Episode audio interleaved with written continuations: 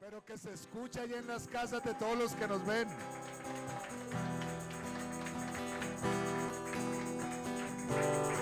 ¿Qué testimonio le da usted al Señor en este, en este tiempo? ¿Para mí? Sí, ¿por qué le da gracias a Dios en este tiempo? Bueno, yo le doy gracias a Dios por, por su provisión, por la fidelidad, ¿sí? Porque, y por la paz que me ha permitido tener dun- durante este último tiempo, que independientemente de las circunstancias y lo mal que podría llegar a, digamos, a vislumbrar un futuro, en Él tengo plena tranquilidad. Y yo le doy gracias a Él porque en un momento de pronto antes, anterior, hubiera estado demasiado ansioso y, y como perturbado. Pero en este momento, Rory, realmente estoy tranquilo, ¿sí? Y espero en Él y, en- y eso me da esperanza. Muy bien, un aplauso para el Señor. Vamos a dejar hablar a Viviana hoy. Bueno, yo le doy gracias a Dios porque mm, algunos les he contado que este año para mí ha sido muy especial, eh, donde he visto la humildad, o sea, como, como la importancia de, de crecer en humildad. Entonces, pues han habido varias pruebas de carácter y Dios me ha recordado eso y me ha gustado pues mucho ver cómo me corrige, cómo me ha permitido ver en realidad también muchas de las imperfecciones que hay en mi ser, pero que son fruto también de ese proceso conmigo. Y también porque Santi, pues eh, mi sobrino político, ya nació y está bien, gracias a Dios, está recuperando, pero, pero pues Dios le permitió pues estar, estar bien, gracias a Dios. Bueno, gloria a Dios por eso. venga, Adrián, venga para acá.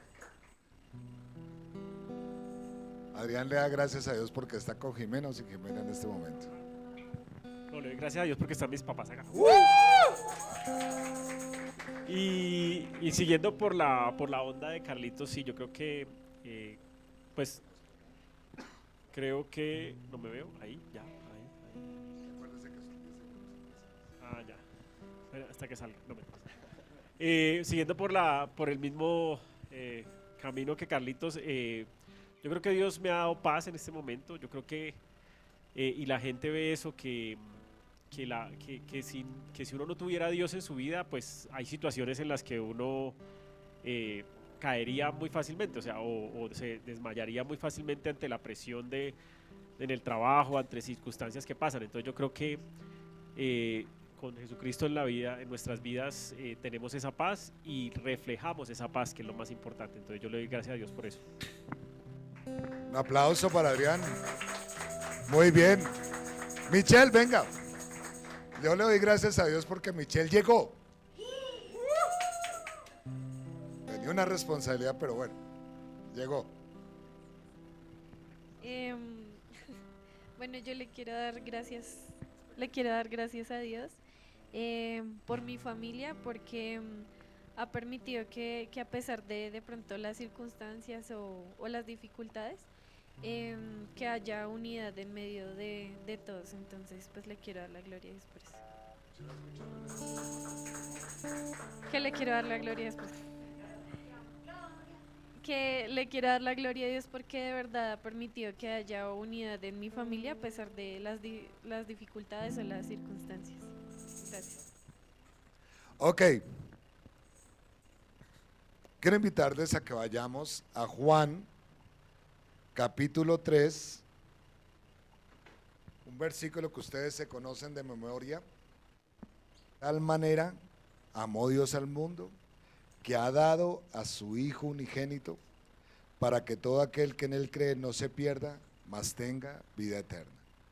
Muy bien. No sé si usted se da cuenta que allí en ese capítulo, en ese versículo específico, hay tres regalos especiales. El primer regalo es ese precisamente, o el primer milagro que sucede ahí, el primer regalo de Dios para nosotros es que, porque de tal manera amó Dios al mundo. No sé si usted se ha puesto a pensar en este versículo. Este versículo es uno de los versículos más, más hermosos de toda la palabra. Porque expresa el amor del mundo, del amor de Dios al mundo. Es bien interesante que no es el amor del mundo hacia Dios, sino es el amor de Dios al mundo. Aquí la palabra mundo en la Biblia no expresa solamente la creación, lo hermoso de los valles, lo hermoso de las montañas, no expresa lo hermoso de- del cielo, de la tierra, no, no, no. Expresa la humanidad. Usted puede cambiar mundo por humanidad. Y la completa. Porque de tal manera amó Dios a la humanidad. Mire que Dios en este, en este pasaje no cuenta que la humanidad estuviera bien. No cuenta que la humanidad estuviera haciendo buenas obras. Él sabía de antemano, y él lo sabe, que la humanidad está separada de él. Eso es lo bonito. La humanidad separada de él, haciendo lo que se le da la gana, y Dios decide amarla.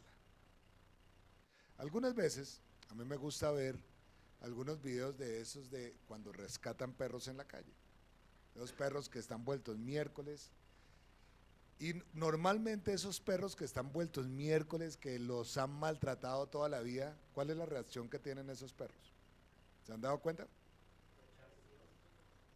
Se ponen agresivos. Son agresivos. La mano del que trata ayudarles la quieren morder. Es impresionante eso, porque es lo mismo que nos sucede a nosotros. Ustedes conocen a Cristo, los que nos están viendo conocen a Cristo, pero no se ha dado cuenta que la humanidad en general no reconoce a Cristo y se vuelve agresiva contra los pensamientos de nosotros los hijos de Dios. se pone agresiva ante los mandamientos de Dios. ¿Por qué? Porque esa es la naturaleza del ser humano. No quiere estar con Dios. Y aún Dios, reconociendo que la humanidad no lo quiere, Él decide amar. Inclusive, hay un verbo allí que es de donde se traduce la palabra amor, que es agapao. Dígale al de al lado, agapao. Agapao es amó. Y la definición de agapao es precisamente esta. Amor incondicional, amor por elección y por un acto de voluntad. ¿Se dan cuenta? Dios decide amar. Eso es lo impresionante. Lo que dice este versículo por eso es trascendental para la historia de cualquier persona. Dios decide amar al mundo que está completamente alejado de él. Lo hermoso de este versículo, y estaba estudiando un poco de esto, es que en el griego tiene un tiempo que no lo tiene el hebreo ni el arameo, que es como una especie de tiempo y es un tiempo continuo, donde Dios declara, yo amé al mundo, lo amo y lo amaré. Es que se nos olvida que Dios fue el que creó, que Dios fue el que nos formó. Dios te amó y Dios amó al mundo, aún estando separado de él. ¿Cuál es el segundo regalo, según lo que estamos viendo allí? ¿Qué sigue después? Dios dio a su Hijo. Usted se ha puesto a pensar esto.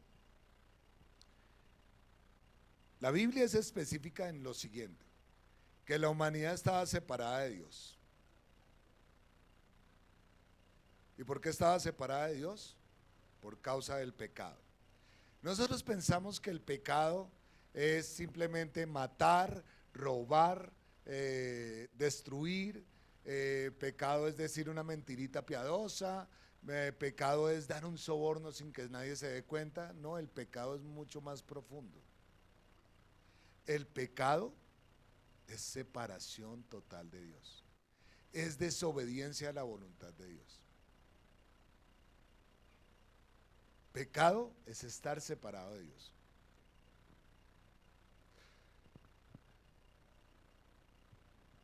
Cuando usted entiende lo que es estar separado de Dios, ¿sabe cómo se llama eso en la Biblia? Aparte de pecado, es el mismo infierno. Porque el infierno es la separación total de Dios. Por eso es que la gente dice, es que estoy acá en la tierra y nadie me ayuda y entonces estoy viviendo un infierno. Pues claro, es lógico. Porque está con un abismo con el Señor. No se acerca a Dios. Lo hermoso es que fíjense quién es el que atraviesa la barrera. ¿Es Dios? ¿Es el hombre? El hombre dice, yo lo doy todo por acercarme a Dios. No, es Dios mismo que ha dado a su Hijo. Algunos dicen, es que unigénito significa que tuvo un comienzo. No, unigénito significa que tiene la misma sustancia, el mismo gen de Dios. Por eso usted puede leer en algún pasaje de la Biblia que dice que por medio de Jesús fueron hechas todas las cosas. Son hechas por Él y para Él, por medio de su palabra. Dios mismo entendió desde lo interesante es que la Biblia habla que desde la fundación de los tiempos, Dios envió a Jesús. Aún antes de la misma caída. Dios ya sabía. Y a mí me impresiona ese amor. Porque el hombre por sus propios medios trata de alcanzar a Dios. Igual que nosotros. Nosotros tratamos y pensamos que por medio de las obras podemos alcanzar a Dios. Y es más, vivimos bajo algo que se llama el merecimiento. O muchas cosas de las que usted hace, las que usted y yo hacemos, no decimos es que no lo merecemos. Y entonces tratamos de hacer obras y Dios nos dice, no es por obras. Algunos se van hacia las filosofías y entonces con las filosofías tratan de alcanzar a Dios.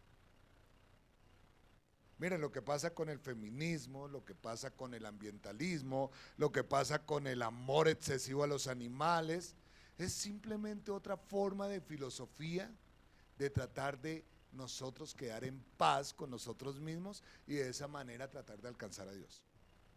Yo me hago una pregunta, hoy la suelto tanto amor a los animales no es simplemente que hay un vacío en el corazón que solamente puede llenar Jesús.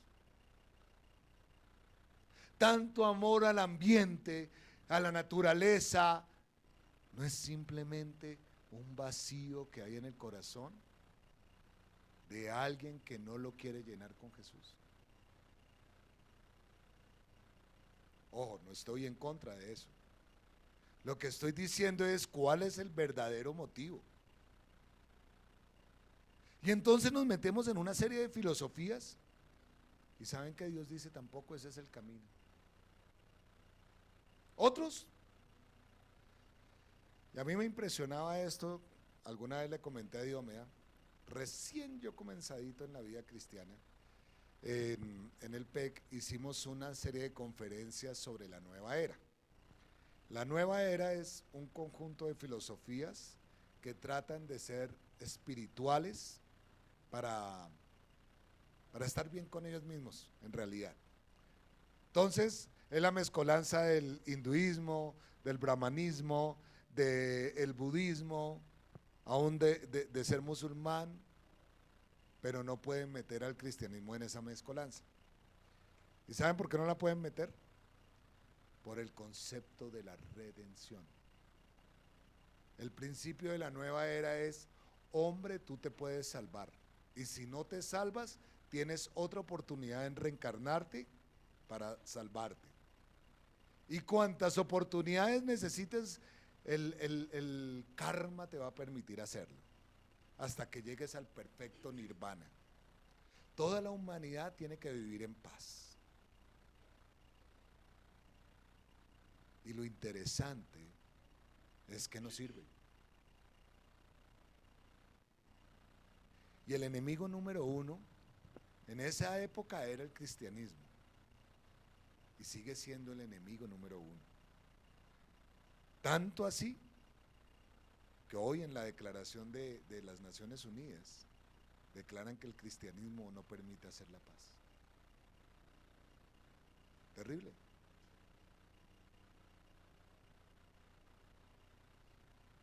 Porque el hombre quiere llegar a Dios, inclusive quiere ser Dios mismo por sus propios medios. Qué terrible. Pero gracias sean dadas a Dios, porque ¿saben qué hizo Dios? Se hizo hombre, envió a su Hijo por nosotros. Quiero invitarles, sin que pierdan allí el, el, Evangelio de Juan, a que vayan al primer Evangelio. ¿Cuál es el primer Evangelio? Mateo. Mateo capítulo 1. Y, me encanta los dos nombres que aparecen en Mateo capítulo 1. El primero que aparece ahí es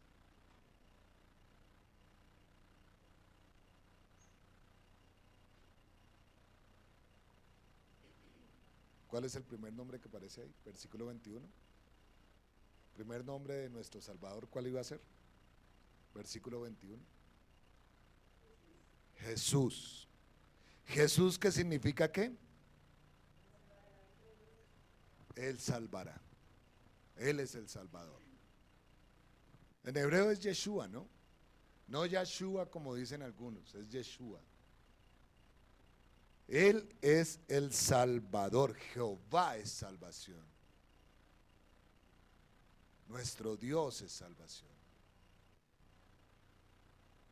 Interesante que el nombre que Dios a través de su ángel le da a José es Él es salvación.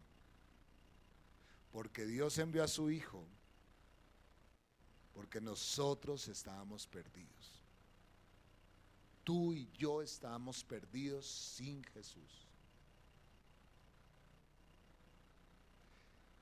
Y vivimos en una carrera loca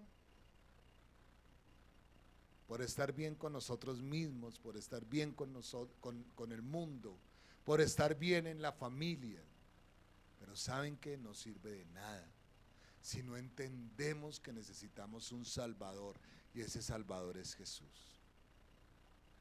Y lo interesante es que el otro nombre hermoso que Dios nos hace entender a Jesús es precisamente el del versículo 23. ¿Qué dice el versículo 23?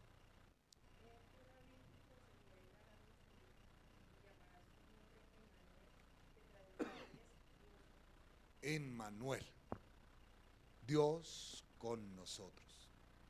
Qué interesante el mundo no hace sino decirles, Dios no está contigo. Y Dios te dice, envío mi Salvador, que es Dios con ustedes. Las dos condiciones que necesitamos. La salvación y saber que estamos acompañados siempre. Dios con nosotros. Dios está contigo. Dios está contigo, Dios es tu Salvador, porque de tal manera amó Dios al mundo que envió a su Hijo Jesús para el tercer regalo. ¿Cuál es el tercer regalo? Vamos de nuevo a Jeremías, a Jeremías, a Juan capítulo 3, versículo 16. ¿Ya lo encontró? Y seguimos en unión. Para que todo aquel que en Él cree no se pierda, mas tenga vida eterna. El tercer regalo es, ¿el primero cuál era? Amó Dios al mundo. ¿El segundo cuál es? El Hijo. Y el tercero es que la salvación. Qué interesante. ¿Usted se ha puesto a pensar si usted necesita salvación? ¿Y salvación de qué? Ese es el gran problema de la humanidad y muchos de nosotros los hijos de Dios. Recitamos como loros Juan 3:16, pero no nos damos cuenta que el problema es tremendo. Yo le hago una pregunta. ¿Usted sabe qué es la vida eterna? ¿O qué es la muerte eterna? ¿Hay hijos de Dios?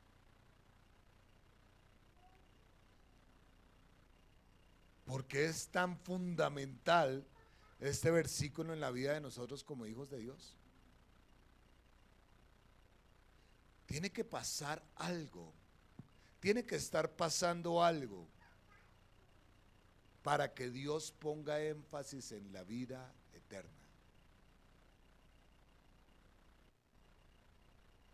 La vida eterna es algo radical. Y digámoslo así de esta manera. La eternidad es algo que usted y yo tenemos que pensar.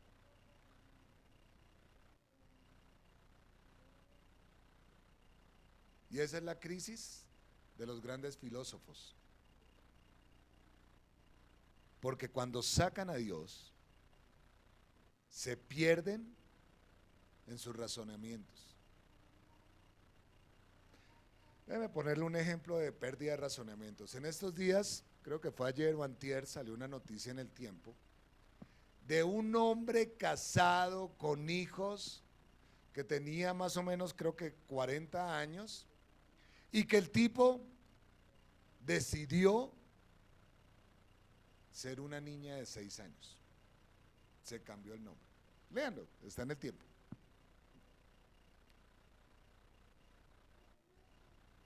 ¿De dónde nace eso? De un corazón desesperado. Decían que el tipo tenía una depresión grandísima y se volvió y quiso, no, yo me puedo ser una niña de seis años. Y ustedes la ven y es grotesco. Cuando no somos lo que Dios quiere que seamos, nos volvemos grotescos.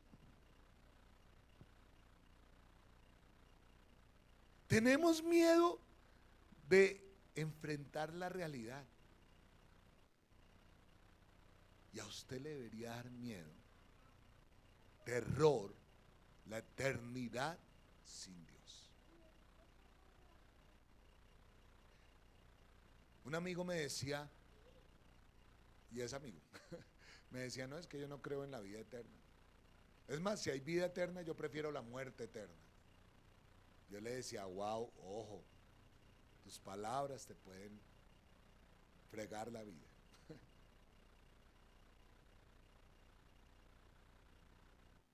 El concepto de Dios de vida eterna es estar con Él.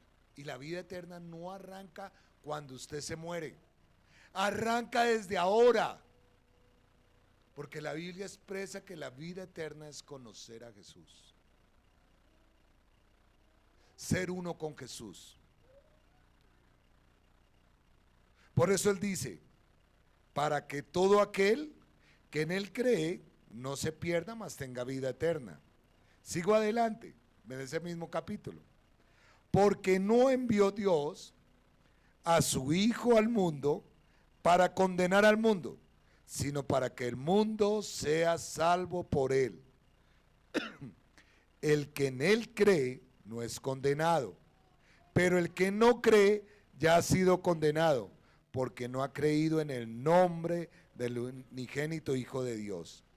Y esa es la condenación que la luz vino al mundo y los hombres amaron más las tinieblas que la luz porque sus obras eran malas. Se da cuenta, La muerte eterna empieza en el momento que yo decido a quién sigo. O la vida eterna empieza en el momento en que yo decido a quién sigo.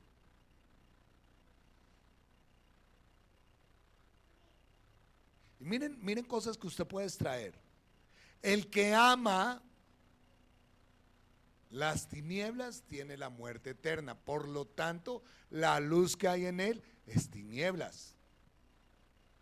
Porque están separados de Dios. Y cuando está en tinieblas, se pueden permitir cualquier cantidad de cosas.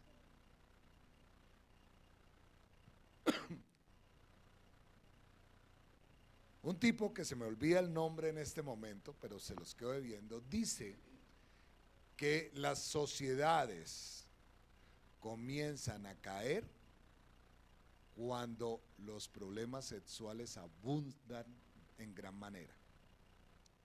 Y hace un estudio de las diferentes, los diferentes imperios, cómo fueron cayendo. Y lo interesante es que siempre terminan cayendo de dos formas abusando de los niños, ya sea de aborto o matándolos o abusando sexualmente de ellos y permitiéndolo como sociedad. Y la otra es los cambios de género.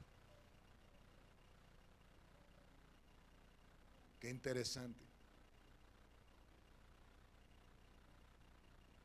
¿Qué ha escogido usted? ¿Cuál es su escogencia?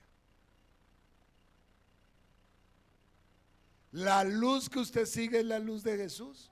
¿O la luz que usted sigue es la luz de las tinieblas? Y miren qué interesante, a mí me encantan estos versículos.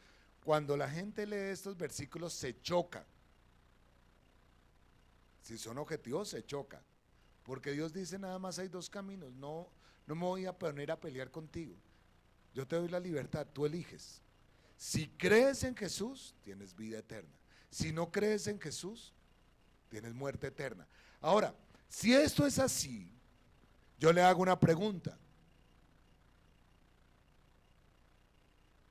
¿Esto no cambiaría maneras de vivir? Porque yo no puedo decir, sigo a Cristo y seguir con mis acciones en tinieblas. Porque si no, no lo ha recibido. Es una hipocresía suya y mía si seguimos haciendo eso.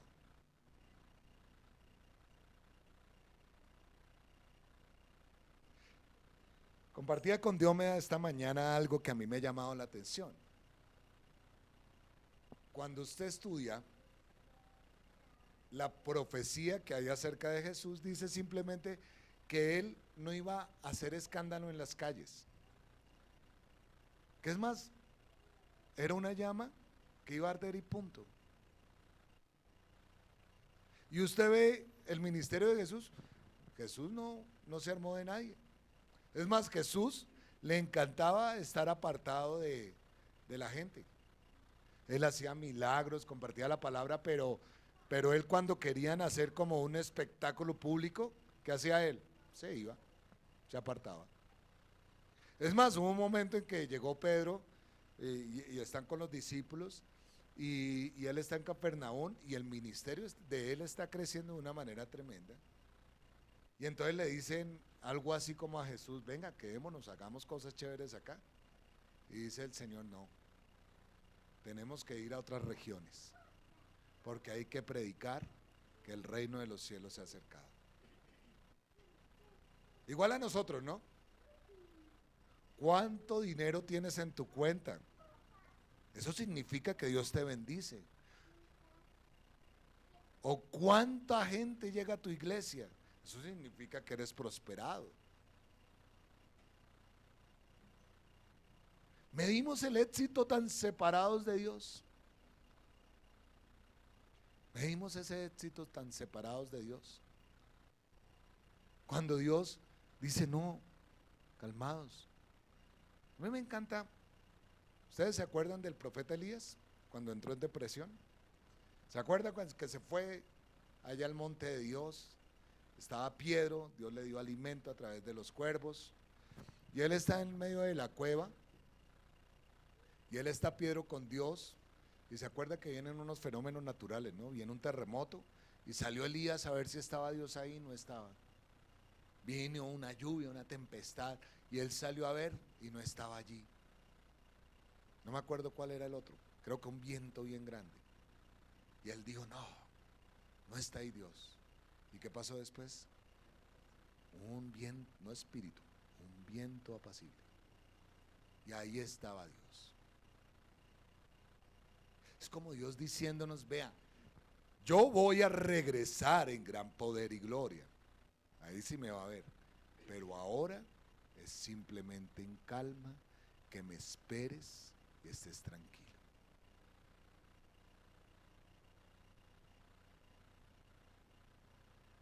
A mí me da risa mucha gente, muchos conocidos, usted debe tener también de esos conocidos, que dice, eh, Dios no existe. Y ellos dicen, Dios no existe y nos convencemos que Dios no existe. Y yo le hago una pregunta, porque digan que Dios no existe, ¿será que Dios no existe?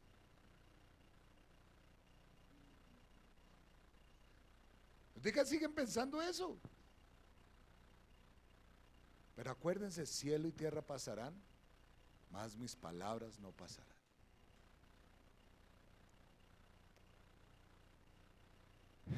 El tercer regalo que nosotros debemos entender es la salvación, que Dios está con nosotros.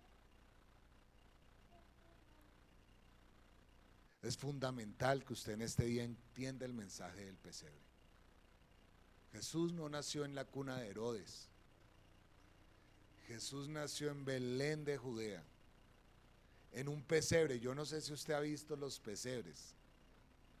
Ahorita están, usted se mete a YouTube, busca cómo era un pesebre, una cueva de pesebres en, Belén, y esto es más caliente que una cueva de pesebre. Él nació, lo colocaron ahí en una cuna donde era el abrevadero de las vaquitas y los burritos. Su cuna muy seguramente fue de paja. Mientras que los hijos de Herodes, que era el rey de la época, nacieron en cuna de reyes.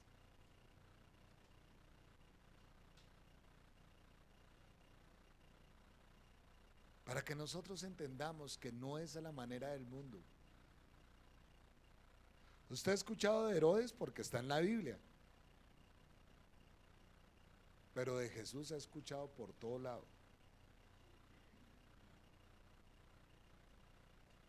Usted va a Israel y es impresionante lo que dejó Herodes, es cierto.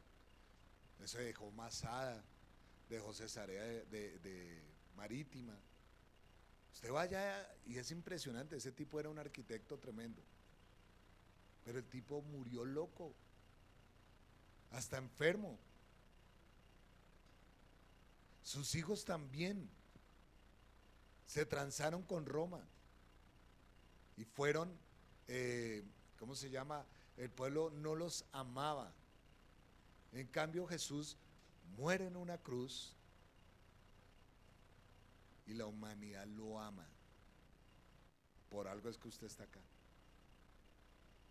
Yo lo quiero invitar a que usted reflexione en este capítulo 3 de Juan, porque de tal manera amó Dios al mundo que ha dado a su Hijo unigénito para que todo aquel que en Él crea, que en Él cree, miren qué interesante, ¿no? No es como yo lo dije, aquel que en Él crea, sino aquel que en Él cree, presente continuo, no se pierda, mas tenga vida eterna. Vamos a orar. Padre, te damos gracias por este momento. Gracias por tu amor y misericordia. Gracias porque tú estás aquí al lado de nosotros. Solamente tú eres bueno. Y solamente tú eres digno de ser alabado y adorado. No hay otro Dios como tú, Jesús.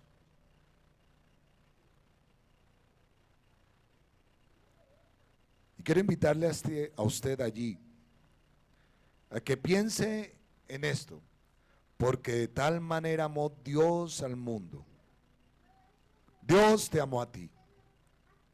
Dios ama a todo el mundo, a la humanidad. Para que todo aquel que crea en Jesús tenga salvación. Hoy decide tener la salvación de Cristo. Decide caminar con Jesucristo.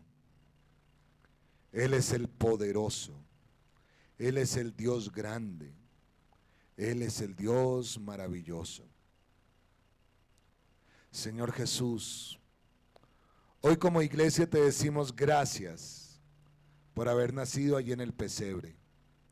Gracias porque te hiciste hombre. Y gracias porque nos demostraste con eso que tú lo hacías todo por nosotros. Hoy, Señor, volvemos nuestra mirada a ti. Y te decimos, te amamos. Te decimos, te queremos. Pero sobre todo te decimos, Señor, te creemos.